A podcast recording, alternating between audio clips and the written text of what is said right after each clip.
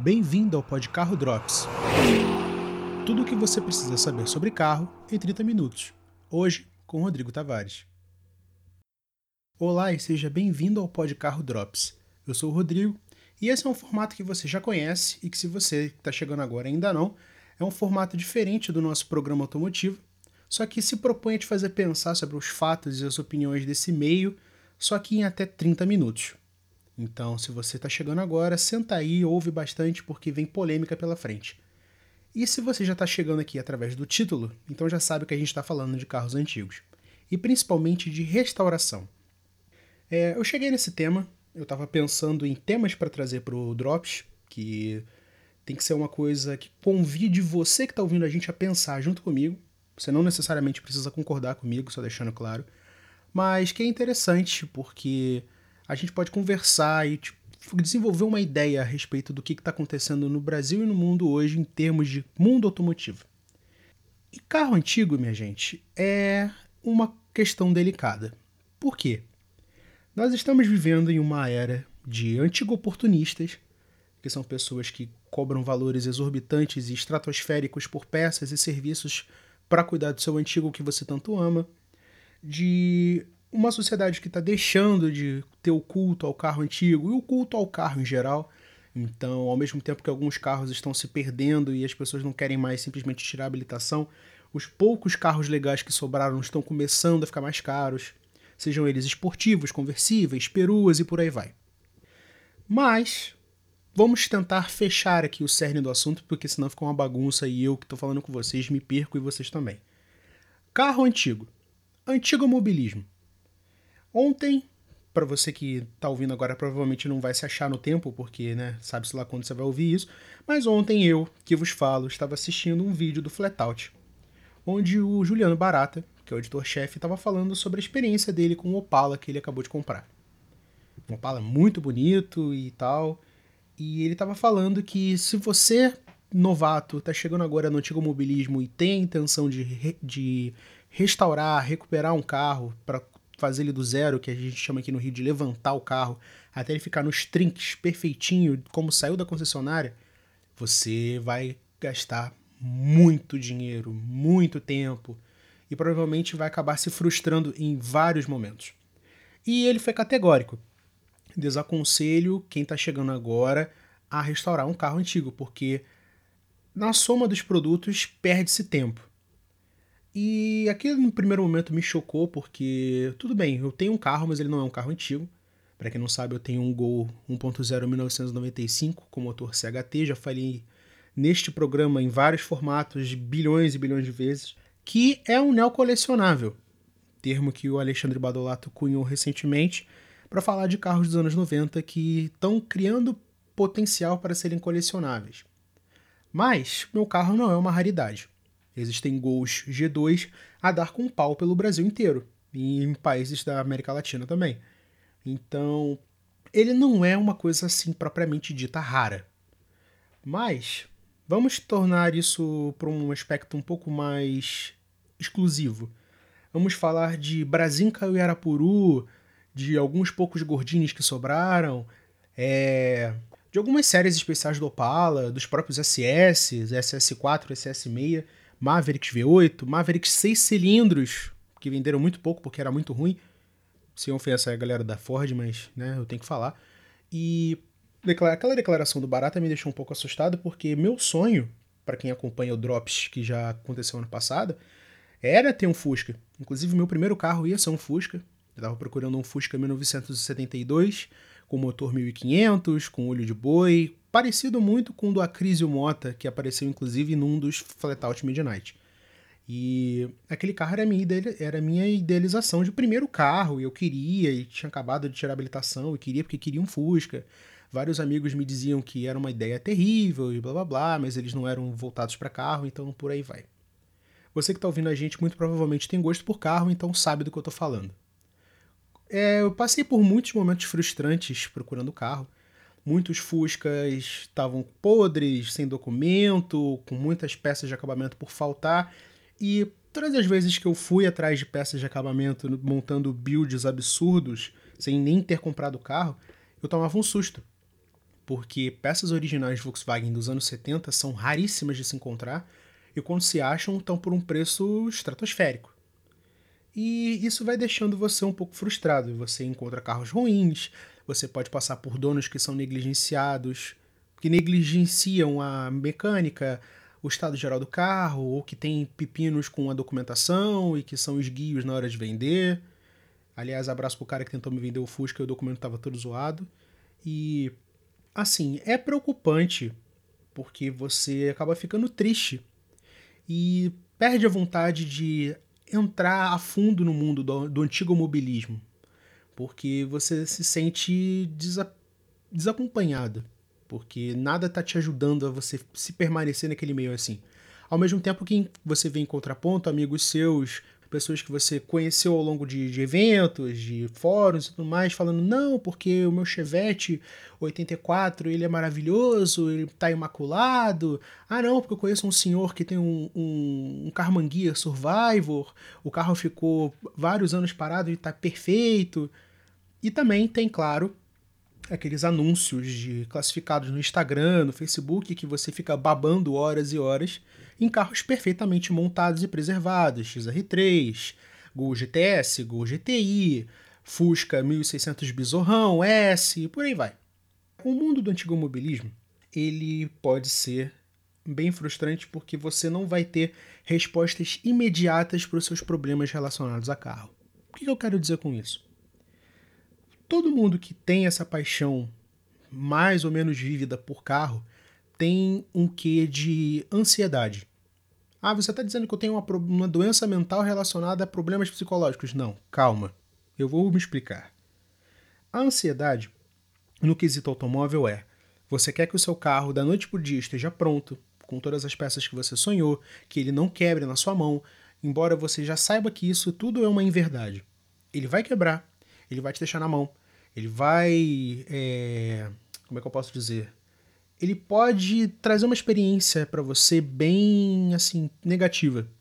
Como, por exemplo, o carro quebrar na rua, você não achar peça, você ir comprar uma peça que você é uma peça de acabamento para o seu carro que falta para fechar o quebra-cabeça, aí você vai no cara, o cara está cobrando 18 trilhões de cruzados novos, que é o dinheiro que você não tem.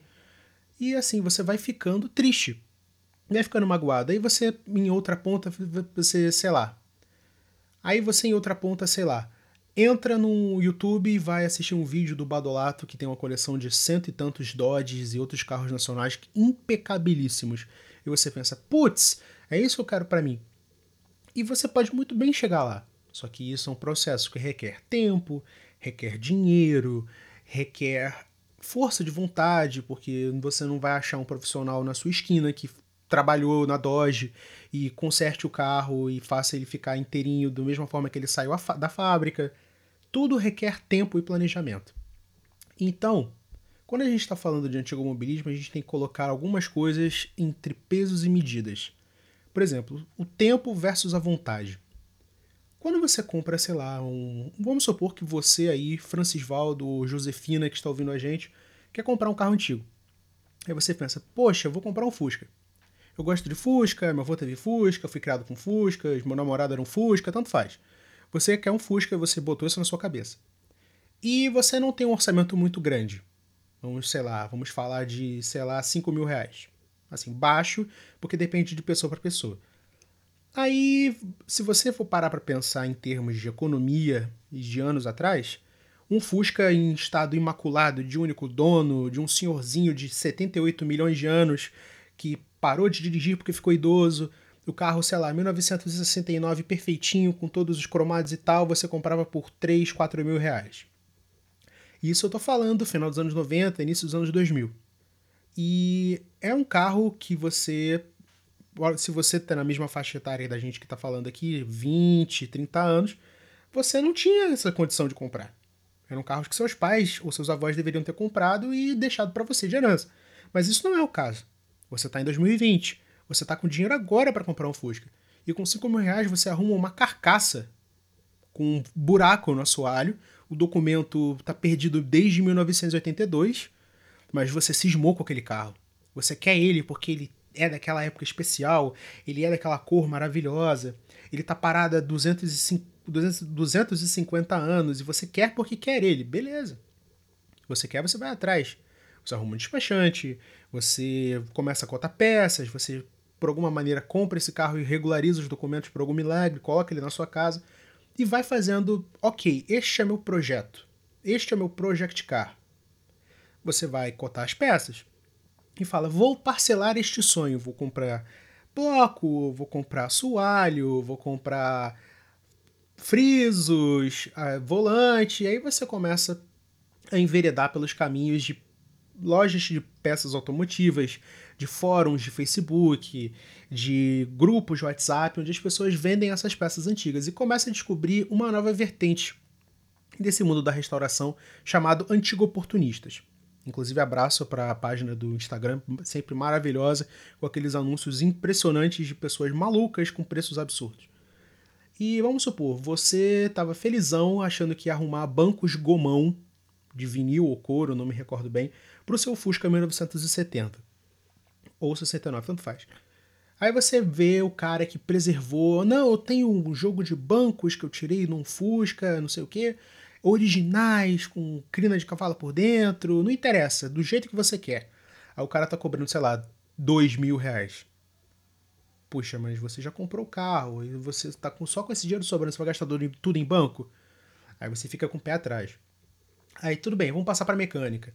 O cara acha uma peça importante, um carburador, um radiador de óleo, qualquer coisa assim, os preços vão subindo, porque as peças vão ficando raras, e não é qualquer um que mexe, e não é qualquer mecânica, e você não tem saco para ficar assistindo os vídeos do Tonela para aprender como é que se troca o negócio, porque você não é muito afeito à mecânica, igual a este que vos fala. E você vai ficando cada vez mais chateado porque tá aquele negócio na sua garagem, coberto com uma lona, triste, parado, porque você não tem condições de mexer, porque as peças ficaram caras e você perdeu o tesão de mexer no carro. Aí você pensa, putz, qual foi o buraco que eu me meti? Calma que tem solução. O problema da restauração é que você vai rasgar dinheiro. O próprio Barata disse isso no vídeo, inclusive no complemento que saiu hoje, no dia que eu tô gravando. E você tem que se apegar, tem que se desapegar, perdão, da noção de que carro antigo não é razão, é puramente emoção. O que eu quero dizer com isso? Carro antigo, as peças são difíceis, não tem seguro, o motor tá meio cansado, em algum momento você vai ter que fazer ele ou então colocar um motor novo, isso é dinheiro. É, ele pode não ter uma proteção muito boa contra intempéries, que eu quero dizer? Borrachas, a pintura pode não estar tá boa, as peças que são raras podem quebrar. Se você está comprando um importado dos anos 90, então, meu amigo, minha amiga, boa sorte, porque módulos, centrais eletrônicas, peças de acabamento vindas do Japão, da Alemanha ou dos Estados Unidos são uma fortuna para passar pela alfândega, tem as taxas e tudo mais. Então você tem que se desprender da noção de que você quer fazer isso da forma mais racional possível e de preferência daqui a dois dias. Não. O carro antigo tem o tempo dele, as peças têm o tempo delas, o funileiro tem o tempo dele, porque provavelmente não é o cara da esquina que vai fazer, e se fizer, entenda, não estou dizendo que o cara da esquina não seja bom, mas se for um cara que faz baratinho, pode sair uma bela numa porcaria, assim como tá a pintura do meu carro, mas mesmo assim, entendeu? Você tem que saber somar, você tem que saber dosar as coisas. Você não pode pegar o vídeo do Barata, por exemplo, e falar: putz, eu não quero mais saber de carro antigo, eu vou juntar um dinheiro, eu vou comprar um carro 100% pronto, porque aí eu não vou ter nada para fazer. Vai ter coisa para fazer. Esquece. Carro antigo tem coisa para fazer sempre. Isso é um ledo engano que as pessoas pensam de que vão comprar um carro e não vão ter nada para fazer. Qualquer carro usado é assim. É, aí você pensa, putz, nos anos 80 tinha uma galera que comprava carro zero e guardava como investimento. Sim, porque naquela época o dinheiro era desvalorizado e valia muito a pena você deixar um Gol GTS parado dois anos e vender pelo preço que você pagou, uma moeda trocada. Valia a pena. Só que agora isso não vale mais. Você não deve, pelo menos na minha opinião pessoal, você é livre para fazer o que você quiser, não deve comprar um carro antigo como um investimento. Tudo bem que você pode trocar esse carro numa coisa melhor, mas você tem que comprar esse carro e pensar em montar ele para você e também para tirar uma onda com seus amigos porque você não é de ferro. Mas você tem que usar um pouquinho da racionalidade que o carro antigo não te dá, ela tem que partir de você. eu vou cuidar bem desse carro, eu vou aos pouquinhos vou comprar as peças deles, vou fazer uma viagem maluca cruzando três estados, igual o amigo Enio fez aí no último programa. Você tem que usar de razão, querendo ou não. Porque carro antigo é frustração, sim senhor. As peças vão quebrar, você vai bater com a cabeça em vários momentos porque aquilo quebrou no momento que você precisava do carro e você precisa ter razão. Passado esse ponto, eu quero trazer a questão do preço versus valer a pena. Porque, como eu disse anteriormente, o preço é das peças e do projeto e tudo mais podem dar uma quebrada no teu sonho. Mas ao mesmo tempo não é motivo para você desistir disso. O Badolato fez um vídeo hoje, também no dia que eu estou gravando, que é uma espécie de abre aspas complemento também, não, ele não tratou como se fosse um vídeo resposta, ao comentário do Juliano, porque esse carro antigo, se restauração ipsiliteri, né, literalmente, não valesse a pena, coitado do rapaz que pegou 100 Dodges antigos nacionais e restaurou eles a estado de zero quilômetro, sabe?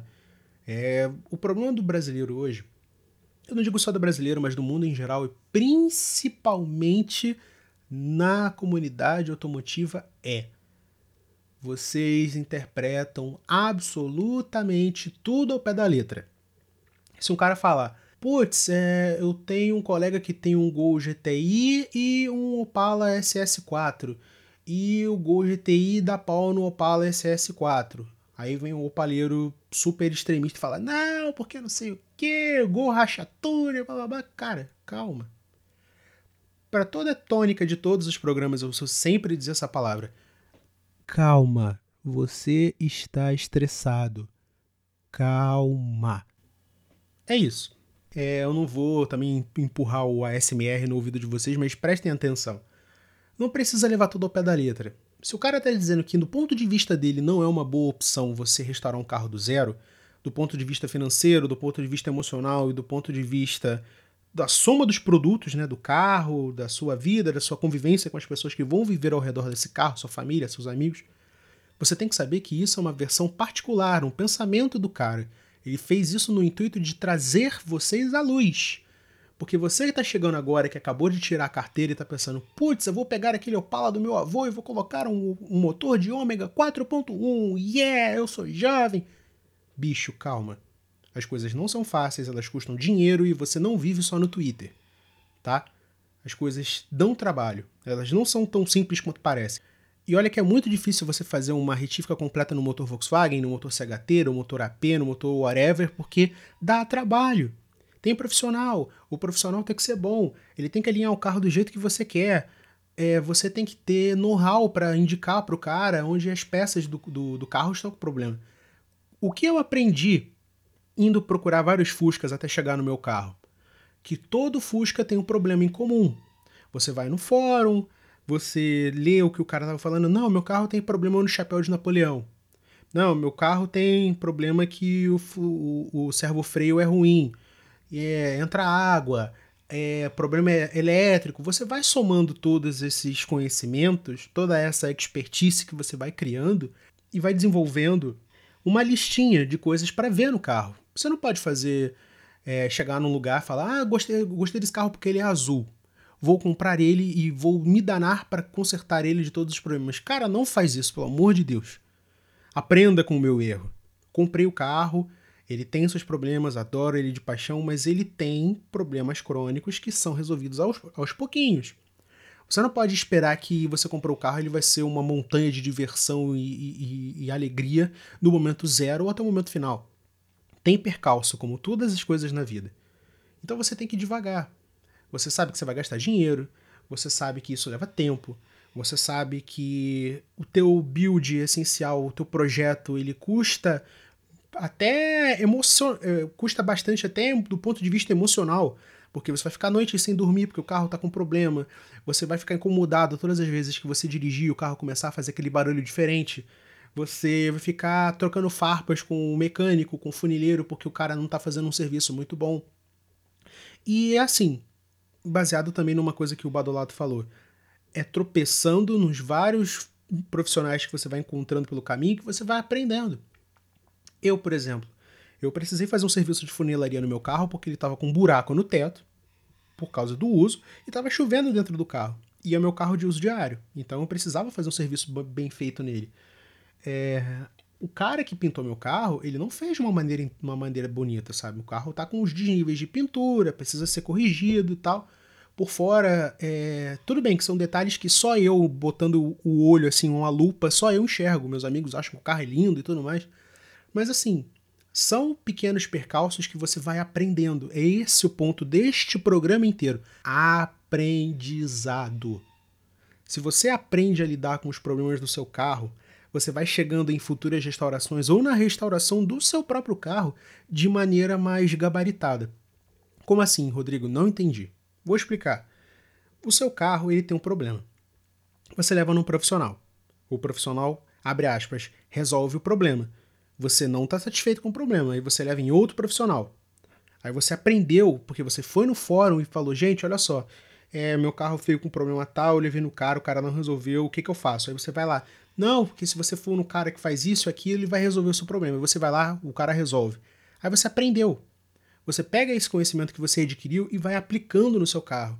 Até que vai chegar um momento que você vai ter tomado tanta porrada da vida que você vai chegar no carro e vai falar: putz, agora eu sei onde eu vou consertar.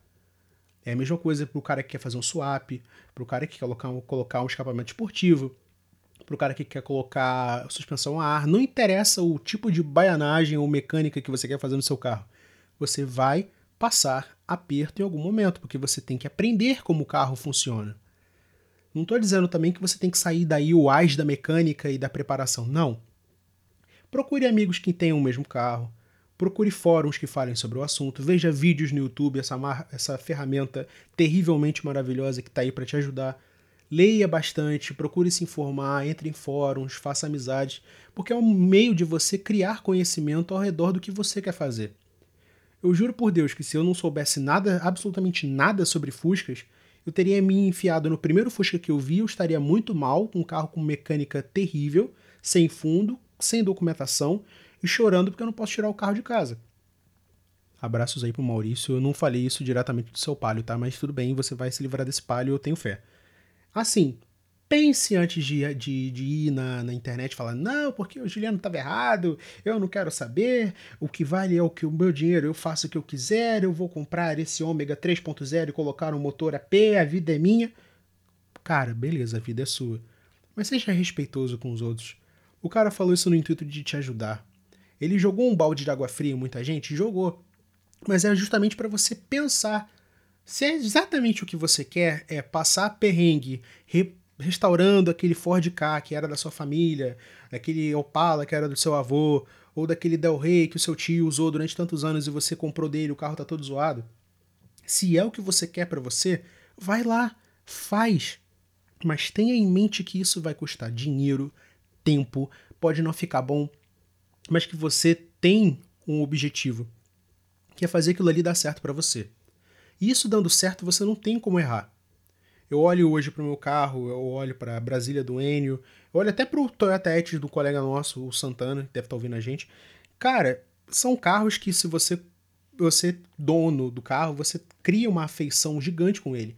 Então você se importa com o estado que ele está, você quer que ele esteja sempre bem cuidado, você quer que ele responda bem às acelerações, que ele freie de forma decente, que ele te leve nos lugares. Você cria uma relação com o carro que faz você ficar antenado com todos os problemas e possibilidades que podem acontecer com ele. Então não tem como dar errado. Então a pergunta de um milhão de dólares é a seguinte: restaurar um carro antigo vale a pena? Vale o preço do sonho? Vale. A questão é: você tem que colocar tudo na ponta do lápis, sempre. Mesmo sabendo que carro é gastação de dinheiro, que dá trabalho e tudo mais, isso que eu estou batendo numa tecla 200 vezes nesse programa, você tem que ter ciência. Não importa ser pouca, não importa ser muita. Porque você não pode simplesmente pular de cabeça, depois bater com a cabeça no chão e falar: putz, ninguém me avisou. Sim, as pessoas te avisaram. E esses vídeos estão aí rolando justamente por isso. Não é para você também sair martelando dizendo que carro antigo não presta e tudo mais. Não é para você ser extremista. Extremismo não resolve nada, em hipótese alguma. Então seja, co seja coerente, seja consciente. Você quer arrumar um problema para você, mas quer fazer isso porque isso vai te fazer bem? Vai lá, pega o Gol, pega o Chevette, Pega o Dodge Polar de drift, não me interessa. O importante é você ser feliz. Entendeu? Não é você chegar falando, não, eu vou me enfiar num corsinho aqui para o resto da vida porque é confiável e não dá problema. Depende da sua praia.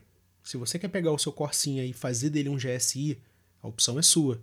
Mas saiba que isso vai render trabalho. As pessoas hoje elas não querem ter trabalho, elas querem apertar um botão e que as coisas se resolvam. Você não vai restaurar seu carro via aplicativo, né? Isso também você não mora do lado do overhauling ou do qualquer outra do Joia sobre Rodas ou de qualquer outra oficina que aparece no Discovery ou na TV da vida e que o seu carro vai aparecer pronto e você vai ficar: "Oh meu Deus, meu carro está pronto, muito obrigado". Calma. Calma, calma, calma. Tá bom? Bom, já falei demais aqui, eu acho que você já deve estar tonto o suficiente para entender o que eu estava falando, então vamos recapitular. Vale a pena restaurar carro antigo? Vale. Se você tem dinheiro, tem disposição, se você quer que seu carro fique em perfeitas condições, porque isso te dá nostalgia, te deixa feliz, faz sua família feliz, cara, vai lá e faz. Agora, não fica martelando em cima dos outros, dizendo que a sua experiência é melhor que a dos outros, porque você tem que saber compartilhar as coisas. Você tem que saber passar a informação, você tem que saber indicar, você não precisa enfiar o dedo na ferida e falando que seu carro é bom, porque ninguém gosta dessas pessoas, essas pessoas não são felizes. Essas pessoas são pessoas chatas, são pessoas que não se sentem felizes com a vitória dos outros. Entendeu? É puramente isso. Vai lá, faz o que te der na telha, se você tem condições e se você aguenta o tranco. Se você não aguenta, vai lá, tenta de novo, faz até dar certo. Quando der certo, você vai lá, leva o seu carro no encontro, passa uma flanelinha nele e fala: Gente, olha aqui com meu carro, olha que bacana. Vai lá no carro do outro cara, vai lá no carro da menina, vai lá, olha. Sinta-se em casa, cria uma relação de amizade com as pessoas. Não faça isso para se amostrar para os outros. Foi até uma coisa que eu falei num dos meus textos chamado O Exibido, que você pode acompanhar no meu Medium. Eu vou deixar o link no descritivo do programa onde quer que você esteja ouvindo. É só ir lá e clicar no link. Você tem que fazer o carro para você. Você não pode fazer o carro para os outros. Porque quando você faz o carro para os outros, assim, fazer o carro para se amostrar para os outros, você está perdendo toda a originalidade, a característica e até a simpatia que o carro antigo tem, que é o potencial de fazer amigos. Então, de nada adianta você ficar fazendo esse ambiente tóxico para se mostrar o bonzão só porque você tem um carro antigo. Não, faz para ele ser uma representação bem fidedigna de você, para ser um negócio bacana. Restaurar carro antigo vale a pena sim. É um problema? É. Mas se você tem vontade, se você quer enveredar por um caminho de conhecer novas pessoas, novas informações, peças, é um bom caminho. Mas saiba onde você está pisando. Procure fóruns, procure pessoas que trabalharam com esses carros, procure pessoas que têm. Procure buscar conhecimento. Momento Etebilu aqui. Busque conhecimento sempre porque aí você vai amenizando as inúmeras quedas que você vai tendo com o carro antigo. Bom, meu recado é esse. Eu prometi que seriam até 30 minutos, então não vou me alongar mais do que isso. É, eu espero que você tenha gostado do Drops, que é um formato de até 30 minutos. Eu vou tentar fazer outros programas, porque infelizmente a faculdade dificulta bastante. Eu faço jornalismo na Universidade Federal Rural do Rio de Janeiro, então eu preciso dosar muito bem a vida acadêmica com a produção dos programas. Não se preocupem que haverão outros formatos. O Vinícius, que co-apresenta comigo o Pode Carro Normal, vai voltar. Haverão Pode Carros Entrevista e haverão outros formatos até o final do ano para você não ficar órfão dessas groselhas que a gente fala. Siga a gente nas redes sociais. O meu Instagram e Twitter é THERTLima. E siga o Podcarro no Instagram, no arroba Podcarro, para você saber sempre quando sai um programa novo, a gente sempre avisa por lá. Então, sem mais delongas, muito obrigado por você que escutou até aqui. Falou, abraço, até mais. Fui! Você acabou de ouvir Pod Carro Drops. Um quadro do Pod Carro, seu podcast automotivo de baixo orçamento, com Rodrigo Tavares e Vinícius Franco, disponível sempre no seu agregador de podcasts favorito.